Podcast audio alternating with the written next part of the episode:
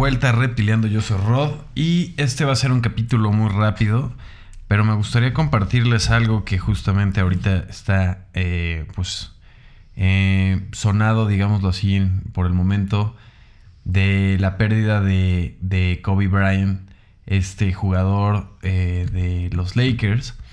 yo, yo no soy un gran fan de la NBA, por lo menos en esta época no, ya no lo sigo. En algún momento sí me gustó muchísimo seguir los partidos como a todo, quizás de mi, de mi generación, cuando, cuando todo era Chicago Bulls y era el Dream Team, ¿no? Y estaba eh, pues Michael Jordan, eh, Scottie Pippen, eh, jugaban, ¿quién estaba también? Magic Johnson en otros, en otros equipos, ¿no? Orlando, estaba Carmalone, Miller, eh, este Maxi Box, el más pequeñito, ¿no? E, esa época era la que me gustaba a mí, a mí me lo inculcó mucho mi hermano, este, era la época de tener tarjetas de básquetbol, estas tarjetas Upper Deck que, que te venían cinco tarjetas, las abrías el sobre y venían impecables y atrás podías ver las estadísticas de cada jugador, cada temporada. Era una época muy buena de coleccionar este tipo de tarjetas, me gustaba. Venían algunos hologramas, venían, este, venían unas grabadas con letterpress, venían otras que venían con algún detalle de hot stamping, entonces se veían así super premium. Eh, aparte venían barnizadas. Eh, tenía mucho detalle, incluso el mismo sobre era, era un material de pues medio metálico, ¿no? O sea, medio metálico, pues era, fue una época, yo creo que han de haber sido, este, pues sí, yo haber tenido 10 años, entonces pues por ahí del 95, por ahí. Entonces, este, quizás un poquito antes las empecé a coleccionar. Y ya después, de, un, después del retiro de Michael Jordan, me olvidé del básquetbol y nunca más lo volví a ver. Pero sí fue una época que, que me gustó mucho. Este, veía varios equipos, tenía eh, me gustaban incluso hasta los iconos de, los equipos. ¿no? Todos los logotipos tenían, tienen unos trazos y vienen muy fuertes. Sí coleccionaba muchísimas cosas en esa época. Y pues bueno, ahorita con, este, eh, pues, como digámoslo, este accidente, es una pena tener que despedirse de gran jugador. La verdad es que nunca no, no seguí mucho su trayectoria, pero sí he visto bastantes highlights.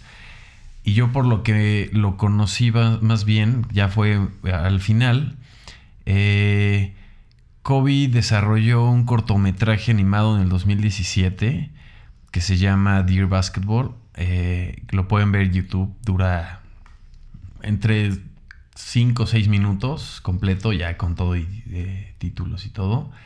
Eh, la dirección fue por parte de, un director que ha hecho bastantes eh, películas de, Disney. Es un, es un, director que ha animado mucho para películas de Disney Studios, este, como Tarzán, La Bella y la Bestia, Aladdin, varias de esas. Tiene un toque muy, eh, muy Disney en los personajes, en la creación de personajes. Pero viene siendo un cortometraje animado, este, bueno, está escrito, protagonizado y narrado por Kobe Bryant en el 2017. Y fue, fue muy sonado porque, porque el, corto ganó este, el World Animation Celebration en el 2017 como premio especial del jurado y de ahí ganó los premios Annie y de ahí lo seleccionaron para mejor cortometraje en animación en los premios Oscar en el 2018. Este, ¿cuál ganó? Entonces, pues la, la historia es, es, realmente la carta que cuenta la historia de un niño pequeño que juega en su cuarto ancestar unos calcetines este, en el rincón de su bote de basura, soñando con algún día convertirse en el jugador profesional y campeón de la NBA habla de, del trabajo, del esfuerzo, de toda la pasión y el amor por el baloncesto que ha demostrado cada día para conseguirlo y en el, en el cortometraje anuncia su renuncia como jugador por el tema físico en el que incluso lo hicieron, este, lo hicieron en un partido en vivo a donde quitaron las, los jerseys de, de, Kobe eh, para poder este, anunciar que Kobe ya no, iba, ya no iba a estar de titular. Más que nada se estaba retirando por el tema de, del, pues del cuerpo, ¿no? Llega un momento donde el cuerpo pues ya no rinde igual como por la edad, ¿no? Entonces, pues está, está muy bueno, está muy es, muy, es un cortometraje muy preciso, con una muy buena narración. La música también es este, espectacular de, John Towner Williams, que es un compositor y director de orquesta, eh, que tiene una gran carrera este, y, ha estado este, en varias este, eh, películas de Hollywood, pero él, mete un, un sonido este, espectacular, muy sinfónico. Entonces, este, de orquesta, le da, le da bastante ambiente al, cortometraje. Eh, y al final, pues es, un, es un estilo muy sketch. ¿no? A mí me gustó. Me gustó mucho como este eh, stop motion sketch.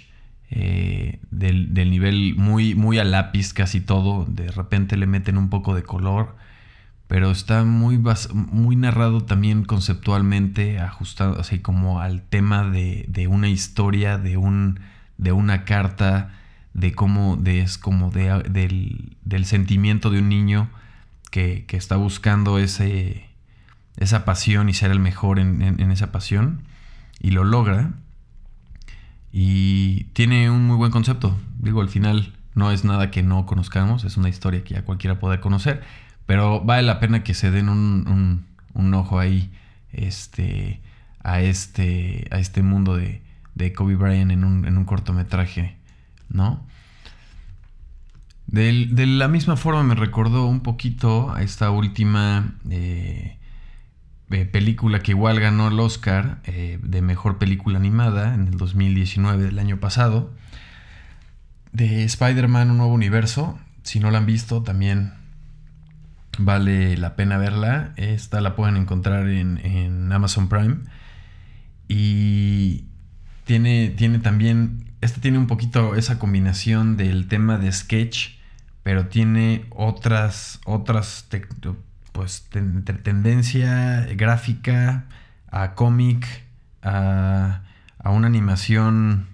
Pues bastante moderna, yo diría. Este. Vale la pena mucho este, verla completita esta película y que también trae muchísimos eh, temas de inclusión social, este, todo este tema, pero la verdad es que vale, vale mucho la pena verla. Aquí tiene colaboración de Post Malone para, para la canción de Sunflower, que, fue la que, corresponde a la banda sonora de la película. En, en, el reparto pues está Nicolas Cage, está Jake Johnson, Está, ¿quién más está? Bueno, Stan Lee, obviamente. Eh, eso salió el, 14 de diciembre del 2018. Y, y bueno, es, la cinta, es una adaptación de la línea de cómics de Spider-Verse. Pues vale, vale muchísimo la, pena. La verdad es que estaba viendo el cortometraje de, de Kobe Bryant y, me acordé muchísimo, como que la relacioné por alguna forma, así el, tema de la animación es muy particular, que también me recordó a este, al estilo de animación eh, de Love, Dead and Robots en el capítulo 3, uno que se llama The Witness.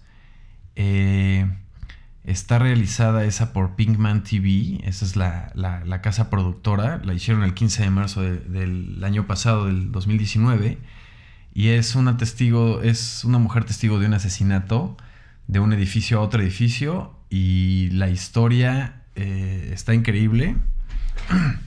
No spoilers para que la puedan ver, esa la pueden encontrar en Netflix. Y lo que tiene de increíble y lo que relacioné mucho fue como el tipo de de, animación y el tipo de ilustración en esas dos películas también, en la de Spider-Man y, en, bueno, en este capítulo de The Witness. Eh, que bueno, si, si no han visto esta serie, son 18 capítulos, todos, todos valen la pena. unos más que otros, pero todos valen la pena. La verdad es que está increíble la serie. Son capítulos muy cortos. Este, el más largo durará 10, 12 minutos, yo creo. Y bueno, este episodio fue muy corto, pero eh, en realidad quería compartirles el tema de si no habían visto el corto de Kobe Bryant, véanlo, está en YouTube. Dejo la liga en, en, la descripción del podcast. También vean la película de Spider-Man si les interesa este tema de animación. Increíble. Por lo mismo ganó también el Oscar. Este, y bueno, digo, no era, no era falta, no hacía falta ganar el Oscar para saber que es una increíble película. Y también, si no han visto eh, esta serie de Netflix que se llama Love, Dead and Robots, es una creación increíble. También véanla. Pequeños capítulos con muy buenas historias, muy buena animación. Y es un muy buen proyecto que vale la pena este, verlo y apoyarlo para que sigan sacando contenido este, de, esta, de este tipo. Entonces, cualquier duda, comentario, sugerencia, ya saben que me pueden escribir a rodsarain.gmail.com. También, eh, también si pueden ayudarme en calificar el podcast, lo pueden hacer en Apple Podcast o también en los podcasts de Google Podcast. Eh, ahí también lo pueden calificar. En Spotify me ayudan más bien con dándole un follow y compartiéndolo. Si conocen gente que le pueda interesar este contenido, por favor háganselo llegar porque me gustaría seguir compartiéndolo y llegar a más de ustedes y que pudiéramos tener un feedback y una interacción eh, de una manera más continua. Eh, ¿Qué más? Y pues bueno, los espero en el próximo episodio de Reptiliando. Gracias. Bye bye.